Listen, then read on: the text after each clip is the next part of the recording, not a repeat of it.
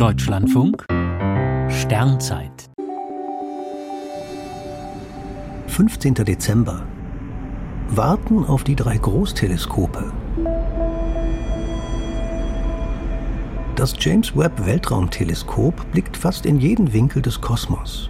Mit 6,5 Metern Spiegeldurchmesser ist es fast ein wenig klein, jedenfalls im Vergleich zu den neuen Großteleskopen, die auf der Erde entstehen.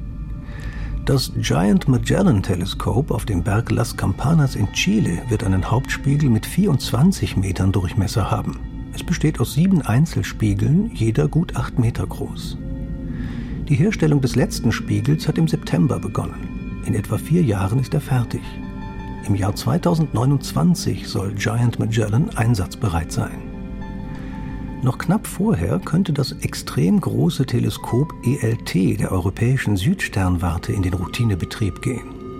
Der Hauptspiegel mit 39 Metern Durchmesser besteht aus rund 900 Segmenten, die jeweils etwa einen Meter groß sind. Die meisten Segmente sind bereits fertiggestellt.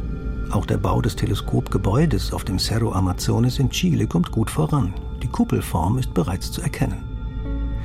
Völlig unklar ist die Zukunft des 30-Meter-Teleskops auf Hawaii. Das Team aus den USA, Kanada, Japan und Indien wollte den Bau schon vor Jahren beginnen. Doch dann haben Gegner des Teleskops auf dem Vulkan Mauna Kea das Projekt gestoppt.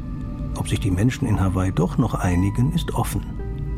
Für die Astronomie wäre es wichtig, Großteleskope auf der Süd- und Nordhalbkugel zu haben, um dann am gesamten Himmel ferne Galaxien beobachten und nach möglicherweise belebten Planeten suchen zu können.